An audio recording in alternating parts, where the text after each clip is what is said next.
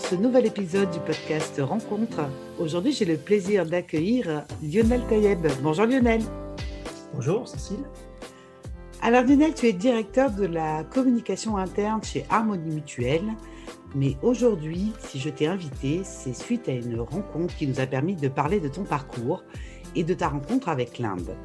Tu es un passionné de photographie et de voyage depuis de nombreuses années. Depuis 20 ans, tu parcours le monde avec ton appareil photo. Tu as eu de nombreuses mises en avant dans des magazines célèbres, reçu de nombreux prix. Mais le voyage qui a bouleversé ta vie, et ce de plusieurs façons, c'est l'Inde. Alors Lionel, euh, je te remercie d'avoir accepté mon invitation encore une fois. je voudrais que tu commences par nous parler de ta première rencontre avec l'Inde, qui est une rencontre imaginaire, enfant. Déjà, l'Inde était quelque chose qui te fascinait. Oui, alors enfant, je ne sais pas, mais effectivement, comme euh, avant tout voyage, on rencontre une destination avant même euh, de s'y rendre. Et, il y a toujours le voyage qu'on imagine avant le voyage qu'on fait. Et effectivement, l'Inde, c'est quelque chose qui est assez puissant à ce niveau-là. C'est-à-dire que euh, bah, je me souviens, c'est un souvenir d'adolescence, mais, mais lorsque j'étais en cours au collège, Mmh et euh, qu'on faisait des cours euh, sur l'agriculture française ou l'aménagement du territoire. Moi, je prenais un peu d'avance sur les chapitres, je tournais les pages et j'allais vers les chapitres qu'on faisait en fin d'année, c'est-à-dire euh, en fin de programme, les chapitres sur la Chine, l'Inde, le Japon, les pays émergents, etc. Et je me rappelle effectivement que sur le chapitre de l'Inde, j'étais resté scotché sur une photo, euh, on va dire classique de l'Inde, d'une rue indienne avec euh, beaucoup de monde, avec des animaux, avec euh, cette touffeur un peu tropicale qu'on peut voir, cette coloration un peu sépia. Et je me mhm. rappelle que je restais un peu scotché à cette photo. Et, voilà, je pense que c'est ma première rencontre avec l'Inde. C'est une photo qui, qui, qui était dans mes livres de géographie de l'époque. Et je mhm. sais que dix ans plus tard, quand je suis réellement parti en Inde, j'ai vu cette même image, mais du coup en réel. Et, je me suis dit, euh, bah, ça y est, Lionel, tu es rentré dans la photo. Et voilà, j'ai fait le rapprochement euh, à 10 ans d'intervalle entre euh, cette fascination avant l'heure que j'avais pour l'Inde et, le fait de, m'y rendre tout de suite après. Alors donc en 2000, tu fais ton premier voyage. Et là, c'est un choc. Donc tu, pars avec ton appareil photo. Euh, donc, euh, avec l'idée, euh, tu avais déjà donc cette passion pour la photo. Hein. il y a vraiment un lien chez toi entre la passion du voyage et la passion de la photo. À chaque fois que tu voyages, tu, fais une sorte de, carnet de voyage. on en parlera après, qu'on peut retrouver sur ton site internet Route des Indes. mais donc, tu débarques en Inde avec ton appareil photo. Et qu'est-ce qui se passe? Alors, déjà, à l'aéroport. Alors, euh, déjà, la passion de la photo est venue plus tard. Elle est venue avec l'Inde aussi, parce que j'ai fait deux voyages en 2000-2001, puis après, cinq ans plus tard, en 2006. C'est mhm. plutôt en 2006 que, j'ai euh, basculé vers la photo. Et, avant, je, ma façon de restituer les émotions, c'était plutôt par les mots, par mhm. l'écrit, et j'écrivais des carnets de voyage. D'accord. Euh, cinq ans plus tard, je me suis mis à faire de la photo, et du coup, dans mon site Route des Indes, on retrouve un peu les deux, c'est-à-dire le mix émotion traduite par les mots et émotion traduite par les images. Et ça fonctionne bien, puisque euh, sur ton site, euh, on voit que tu as été mis en avant sur des magazines euh, comme Géo, Routard, tu as eu de nombreuses récompenses. Donc l'émotion, tu as, tu as bien réussi à la, à la partager en tout cas. Bah, J'espère, en tout cas c'est le, le, but, c'est vraiment de transmettre, d'écrire quelque chose et, de parler de ce qu'on ressent en voyage, soit à mhm. travers la photo, soit à travers l'écriture. Je décris moins ce que je vois dans, dans, mes carnets ou dans mes photos que, que plutôt, en tout cas j'essaye de, de, de décrire ce que je ressens. Mhm. Alors, donc tu arrives en Inde, raconte-nous. Euh, alors la première, c'était effectivement en 2000 euh, à New Delhi, mhm. euh, l'Inde du Nord, pour une visite de l'Inde du Nord de trois semaines. bon, l'aéroport, pas grand-chose. Hein. Je, précise d'ailleurs que je parle de l'Inde il y a 15 ans ou même 20 ans. Et voilà, donc peut-être que ce que je vais dire là ne correspond plus à l'image de l'Inde qu'on peut avoir, enfin, qu'on peut avoir en, allant en Inde aujourd'hui, mhm. en tout cas jusqu'en 2020. Euh, ouais, donc l'aéroport, bah, classique, hein, une, arrivée, mais, mais, on sent vraiment de la chaleur. On, est un peu pris par, à la gorge par, par cette chaleur, par euh, une sorte de touffeur. Et, puis après, le, le taxi euh, bah, vous emmène sur cette grande autoroute qui va vers la ville. On voit déjà les rues défoncées. on voit, à l'époque en tout cas, on, voit bah, la nature qui est, qui est, très très présente, même dans la ville. C'est ça le, qui est impressionnant. Et puis après, je me souviens, première anecdote, c'est que je me souviens, on arrive à Delhi et moi, j'avais beaucoup euh, étudié le plan euh, de la ville, où s'est situé l'hôtel. Uh-huh. Euh, alors que je n'ai pas le sens de l'orientation dans la vie courante. Là, je, me repère très bien en fait dans, une ville inconnue. Et, je me souviens qu'on était à un rond-point, la Connaught Place, et, euh, que le, taxi faisait le tour du rond-point. Moi, je sais le bloc D, le, rond-point, c'était A, B, C, D, les, routes. C'était bloc D, donc je le voyais faire le tour et, je ne comprenais pas pourquoi il faisait le tour et j'avais l'impression qu'il cherchait. Et en fait, j'ai compris tout de suite qu'il ne savait pas lire. Et du coup, c'est pour ça qu'il cherchait le bloc D, c'est qu'il n'avait pas. Moi, je lui avais dit bloc D et, il recherchait. Et puis, en fait, j'ai dû lui expliquer que c'était cette route-là parce que tout simplement, il ne savait pas lire. Et ça, c'est quelque chose euh, typique c'est qu'il faut abandonner euh, nos, concepts occidentaux que l'on sait tous lire. Il faut même abandonner toute notre rationalité occidentale quand on va en Inde. Je pense que c'est encore le cas maintenant. Euh, il faut pas, voilà, il faut vraiment avoir les yeux un peu de l'enfance les yeux de la candeur, euh, il faut être un peu sceptique aussi. Et, je pense que voilà, le, premier, la première rencontre avec l'Inde, c'est d'abord peut-être ce changement de regard qu'on doit avoir. C'est pas évident. Euh, je pense qu'il y a deux attitudes par rapport à l'Inde. C'est euh, soit on est complètement aspiré, c'était mon cas, soit on, a un phénomène de répulsion et, du coup on a presque envie de plier bagages et de repartir. Alors, oui, alors, il y a plusieurs choses. Alors, d'abord, il y a ce, ce, comme tu me disais, cette, empilement d'époque, le croisement entre sans cesse où euh, le, euh, nature et ville sont mêlés, euh, l'ancien, le moderne, rien n'est, tout est en même temps présent en permanence. Je vais citer une phrase de, Jean-Claude Carrière qui a écrit le dictionnaire amoureux de l'Inde. Mhm. il écrit L'Inde est une surprise à chaque battement. L'Inde est une surprise à chaque battement de paupières une provocation incessante du regard et de la pensée. Et je mhm. pense que c'est ça quand on arrive, c'est, euh, euh, c'est, on arrive vraiment sur une autre planète euh, où tous les sens sont perturbés, tout simplement parce qu'on n'a pas l'habitude.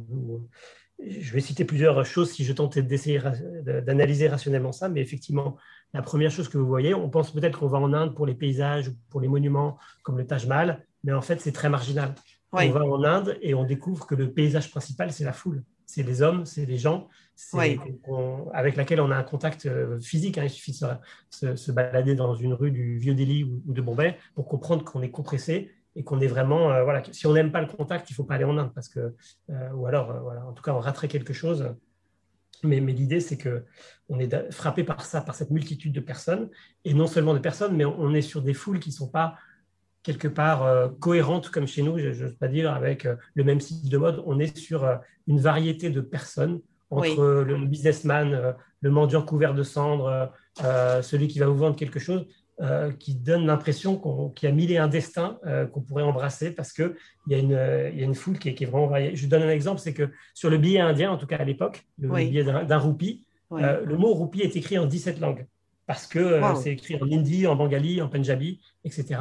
Et ça montre à quel point il y a une variété de personnes mhm. euh, qu'on peut avoir de type, mais aussi de, voilà, de, de, façon de vivre et d'en passer sa vie. Alors là, souvent dans les précédents épisodes, on a pu parler d'altérité, mais alors peut-être que l'Inde, c'est vraiment l'exemple euh, par excellence de rencontre avec l'altérité. Et donc c'est pour ça qu'à un moment donné, dans notre échange, tu parlais de mots choc.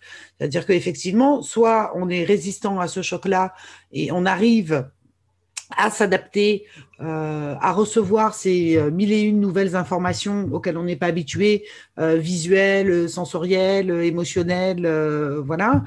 Soit, comme tu disais, on, on le vit peut-être aussi pas très bien et, et, ça peut être compliqué. et donc, à un moment donné, tu me disais aussi, il y a un vertige qui est dû à l'absence de filtre. Mmh. Alors c'est ça, si je continue ma, entre guillemets analyse, hein, je, mets ça entre guillemets. Donc il y a d'abord la multitude, la foule. Ça c'est le premier, enfin c'est l'un des, piliers du, du choc qu'on peut ressentir. Ensuite, tu l'as dit, c'est euh, l'absence de séparation entre la nature et la ville.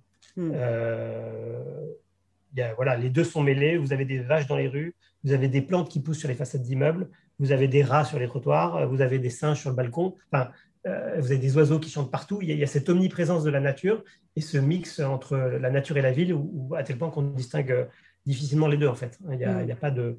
Euh, voilà. Le, troisième point, donc en dehors de, la foule et, de l'absence de séparation entre ville et, nature, c'est aussi le fait que c'est l'empilement des époques. chez nous, en Occident, lorsqu'on invente quelque chose, et, ben, l'invention précédente disparaît naturellement. Mm. en Inde, on a l'impression que tout s'empile. Et, le moderne ne remplace pas l'ancien, il s'ajoute à lui. Et donc, c'est pour ça qu'on va voir une Mercedes qui va croiser une vieille charrette à bœufs. On va voir un tuk-tuk qui va croiser un, van japonais. Euh, qu'on va voir euh, effectivement une, une belle voiture avec qui va croiser, à l'époque en tout cas quand j'étais à Calcutta, c'était ça, un, un tuk-tuk enfin, humain, c'est-à-dire quelqu'un qui tire une charrette avec des gens dedans. Donc mm. il y a cet empilement d'époque qui donne vraiment le vertige parce que parce qu'on a l'impression qu'on empile en Inde tout ce que la création, qu'elle soit humaine ou divine, a pu faire naître depuis des siècles. Et il n'y a rien qui s'annule. Mm. Donc c'est ça, on, a l'impression d'être confronté à une mosaïque et c'est vrai que euh, voilà, on est euh, là-bas, le passé n'est pas le passé. C'est l'une des formes du présent qui, bah, qui, prolonge en fait.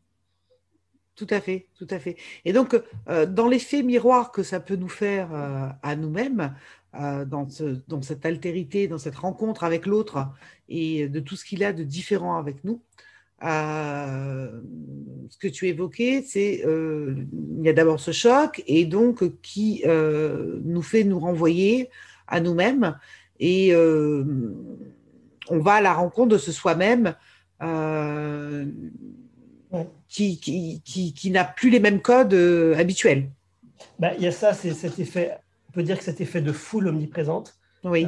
effectivement, tu, vois l'humain, mais, mais, sans filtre, c'est-à-dire tu vois, tu vois la, pauvreté, tu mhm. vois la laideur, tu vois la beauté aussi, hein. tu, tu, vois la maladie, tu vois la souffrance. À, Bénarès, tu vois la mort hein, au, bûcher des crémations. Euh, donc, il n'y a pas de filtre. Donc, ça, aussi, ça contribue à perturber. Et finalement, tout ce mélange entre euh, passé et présent, entre, euh, entre la, croyance et la science, entre l'éternel et le passager, entre, bah, je dirais même, le, quand ils disent oui en Inde, ils font non de, enfin, ce, qui pour nous est non de la tête. Mais en fait, ça veut dire oui et non à la fois. Donc, c'est très perturbant. Donc, tout, tout ça, c'est un symbole, mais toute cette euh, mosaïque-là, euh, finalement, nous donne un peu la possibilité de nous, nous observer nous-mêmes et, euh, et, voilà, d'avoir cette impression d'être dépaysé en même temps d'être chez nous. Et, voilà. du coup, on, commence à faire cette troisième rencontre hein, avec l'Inde qu'on imagine d'abord, l'Inde dans laquelle on voyage. Et la troisième rencontre qui est plus subtile, c'est la rencontre avec soi-même. Et je pense que l'Inde, c'est vrai de tous les voyages. Mais mais il y a, c'était dans un livre de Pascal Bruckner euh, que euh, euh, l'Inde, c'est en Inde flotte partout l'odeur des choses à naître. Et il y a cette sensation que effectivement, bah, bah, je ne sais pas dire, mais c'est comme si on sortait de la caverne de Platon, où, on vit dans un théâtre d'ombre et d'un coup on se retrouve en pleine lumière et, là, on, se pose des questions sur nous-mêmes et sur la vie qu'on menait avant.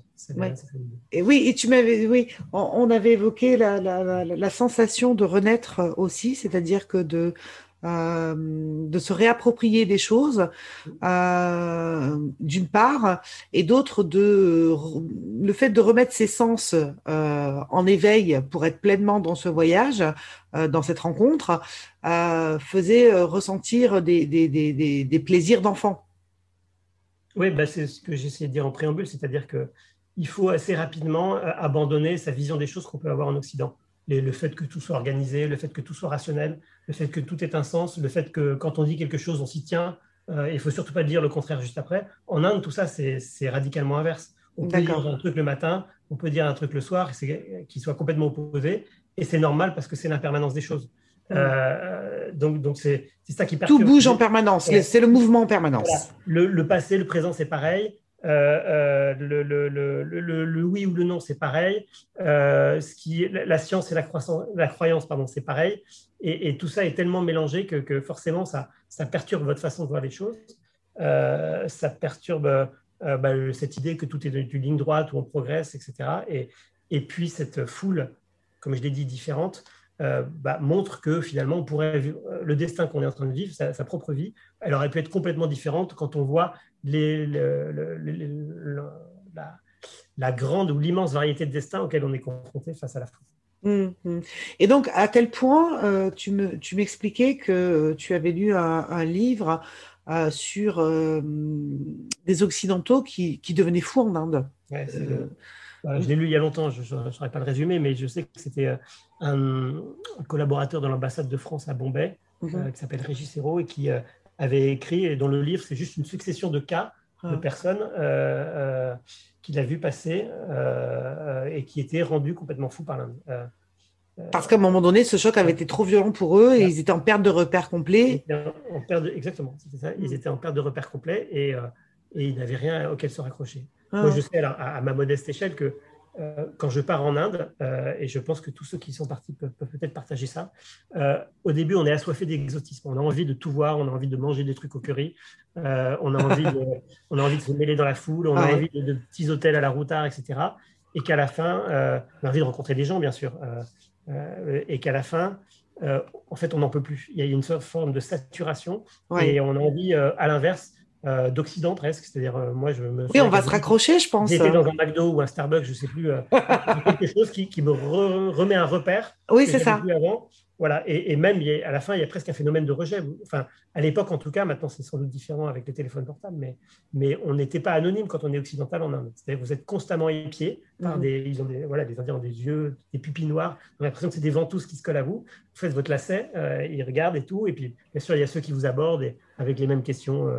Where are you from? Qu'est-ce que vous faites dans la vie? Euh, Vous êtes marié? Euh, Combien vous gagnez? Etc. donc, euh, il y avait beaucoup de rencontres comme ça. Donc, on est un peu une rockstar qui, à l'époque, hein, qui, qui débarque dans, un endroit où il y aurait tous ces fans. Ah. Et, donc, je pense que c'est moins vrai maintenant parce qu'avec les téléphones portables, la, photo, mais à l'époque, tout le monde voulait se faire prendre en photo avec. Ah. Et alors, donc, tu as de cette rencontre avec l'Inde, qu'est-ce que tu en as retiré euh, sur ta passion de voyage, de la photo euh, qu'est-ce que, En quoi ça t'a euh, changé? Ben, Il y a plusieurs changements. Déjà, il y a plusieurs changements à, plusieurs niveaux. Déjà, j'en ai retiré des choses très concrètes. j'en ai retiré peut-être l'envie d'écrire, de transmettre. Évidemment, je fais des carnets de voyage, comme tu l'as rappelé, mais, mais l'écriture est aussi utile dans mon travail où, de, communicants internes où il faut prendre une matière, la restituer et quelque part en faire une histoire. Oui. cette euh, envie d'écrire me sert, euh, même si c'est pas la même façon d'écrire en voyage que d'écrire euh, en travail où on a plus de contraintes. Mais, mais le fameux storytelling des communicants entre autres, voilà, mais, mais euh, le storytelling, il est basé sur des émotions. Il faut mm. aller les chercher, il faut aller chercher mm. l'humain. Et, peut-être que cette façon d'écrire des carnets de voyage qu'a généré l'un dans moi, euh, euh, de, quelque part de transmettre les émotions et de, de se servir du voyage comme un miroir sans teint, ben, je l'applique un peu dans mon travail, dans cette façon de, prendre de la matière, de, la matière humaine, hein, finalement. Au travail, ah. c'est pareil, il faut, faut ah. chercher de l'humain et d'essayer de la restituer par différents canaux possibles. bien sûr, pas seulement l'écriture. La deuxième chose que j'en ai retiré, donc c'était un voyage cinq ans plus tard, c'était le goût de la photo. Je sais qu'à un moment, avant, je prenais juste des images, euh, comme on prend aujourd'hui les photos avec son téléphone portable, juste pour illustrer euh, ce que j'écrivais avant. C'était juste de l'illustration. Et je sais qu'une fois, j'ai pris une photo euh, voilà, de, dans le Gange de, deux Indiennes qui se baignaient. Il y avait une sorte de grâce avec un jeu de transparence de, leur sari qui trempait dans l'eau. Enfin, il faudrait la montrer pour que ça soit plus, plus flagrant. Mais, mais je me suis dit, là, elle, dégage quelque chose. Et, j'ai compris que, euh, que j'ai compris en moi, en fait, qu'on pouvait euh, écrire avec la lumière et, quelque part raconter des choses avec l'appareil photo. Donc, ça, ça a déclenché ça. D'accord. Et donc, ça a déclenché euh, à ce moment-là aussi donc ton site web qui a généré. Voilà, alors après, j'ai fini par tout, tout, cumuler les textes, les photos dans un site web. Et du coup, euh, j'ai vu qu'il y avait tout un univers justement de blogueurs, de, voyageurs qui écrivaient. Euh, certains d'ailleurs en vivent et, je les envie. Euh, et donc, j'ai pu faire participer certains carnets de voyage ou photos de voyage, et notamment un carnet de, de carnet de voyage d'un des voyages en Inde m'a permis de gagner des voyages. Alors pas en Inde, mais en tout cas, donc j'en ai retiré des choses très concrètes le, ah. bout de l'écriture, de la photo, des voyages, et, et puis peut-être de façon plus étonnante, euh, je, enfin, l'un des, l'un des éléments qui m'a permis d'avoir mon travail actuel. Ah oui, alors raconte, parce que du coup, c'est, c'est, euh, donc la rencontre avec l'Inde te permet de faire une autre rencontre. En fait, euh, bah, le, il y a dix ans, je cherchais un, nouveau travail. Enfin, je voulais changer de changer de, d'entreprise. Donc, uh-huh j'ai postulé et donc j'arrive en entretien d'embauche dans, une mutuelle mhm. euh, qui s'appelait Prévaliès à l'époque et je, rencontre la, directrice communication euh, et, j'avais mis dans mon CV que euh, je, voilà dans, la rubrique hobby que j'écrivais des carnets de voyage et j'avais mis l'adresse de mon site mhm. Route des Indes. Mhm. Et du coup, bah, la, directrice communication, que d'ailleurs je salue, certes, on a fait l'entretien classique, je dirais, et puis après, pendant un quart d'heure, 20 minutes, on a parlé de l'Inde parce qu'elle elle aussi y avait aidé. Et, et il y a cette, cette espèce d'alchimie euh, entre deux personnes qui sont allées en Inde et qui, eux seuls, peuvent comprendre. Oui, tu m'expliquais ça. Eux seuls peuvent comprendre euh, ce qu'on vit là-bas, en gros. Et donc, du coup, on a, échangé beaucoup d'impressions et je pense que par rapport à des concurrents potentiels sur le poste, ça a dû faire la différence. Mm. Euh, Donc on se reconnaît aussi entre nous, il y a une forme de reconnaissance parce qu'on a vécu quelque chose de très fort, de très particulier en étant allé en Inde. Ouais, on a, on a cette impression que effectivement d'avoir vécu quelque on chose. Peut l'expliquer, on peut comme moi essayer de le traduire en photo et en, et en carnet de voyage, mais on, ne sera jamais qu'à la, qu'à la surface des choses.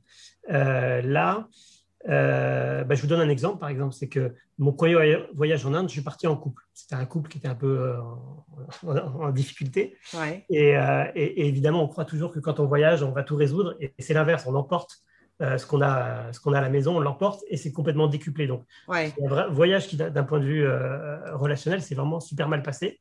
Et donc, on est rentré dans cet état un peu déchiré.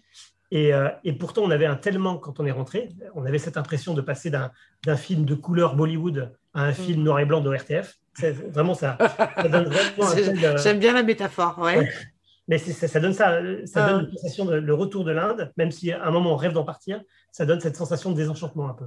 Parce qu'on retrouve un quotidien qui, a l'air beaucoup plus austère, beaucoup plus tracé, et pas du tout cette énorme, euh, cette, euh, cette variété de destins qu'on a pu croiser, ou en tout cas dont on a pu avoir la perception. Où tout était tout le temps possible. Voilà, c'est ça. Et donc on, rentre complètement déchiré, et pourtant, le lendemain, on avait un tel sentiment de désenchantement qu'on on s'est senti obligé de, de, prendre un café et d'aller se voir même pas forcément pour parler, mais parce qu'il fallait qu'on partage ça, ce, ressenti-là de, qui ne dure pas. Hein. Après, on la vie. Oui, oui, oui, bien sûr. On avait au début de, On avait besoin de juste même d'être connectés, d'être ensemble, alors même qu'on se déchirait, parce qu'il fallait qu'on. Il fallait qu'on.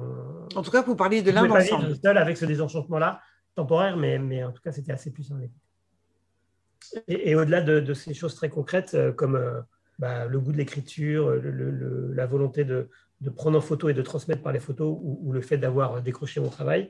Euh, euh, l'idée, c'est que peut-être de façon plus profonde, euh, sont des voyages, là, ces, ces trois voyages que j'ai fait en Inde, qui m'ont fait évoluer en tant que personne, qui, changent un peu la perception des choses, qui, permettent d'avoir un regard un peu candide, un peu sceptique aussi sur les choses, de, comprendre que finalement, rien n'est permanent et que, et que quelque part, il existe mille et un destins possibles et pas seulement celui pour lequel on, semble tracer. Voilà. Et, du coup, euh, je termine peut-être par une citation de, Jean Delacroix qui disait qu'on voyage non pas pour voir, mais, pour ne pas voir. C'est-à-dire ne pas s'arrêter juste à, ce qu'on a sous les yeux, mais aller au-delà et voir ce que ça peut traduire pour, bah, creuser un peu en nous-mêmes euh, bah, ce dont on est capable et ce qu'on peut, ce aller chercher.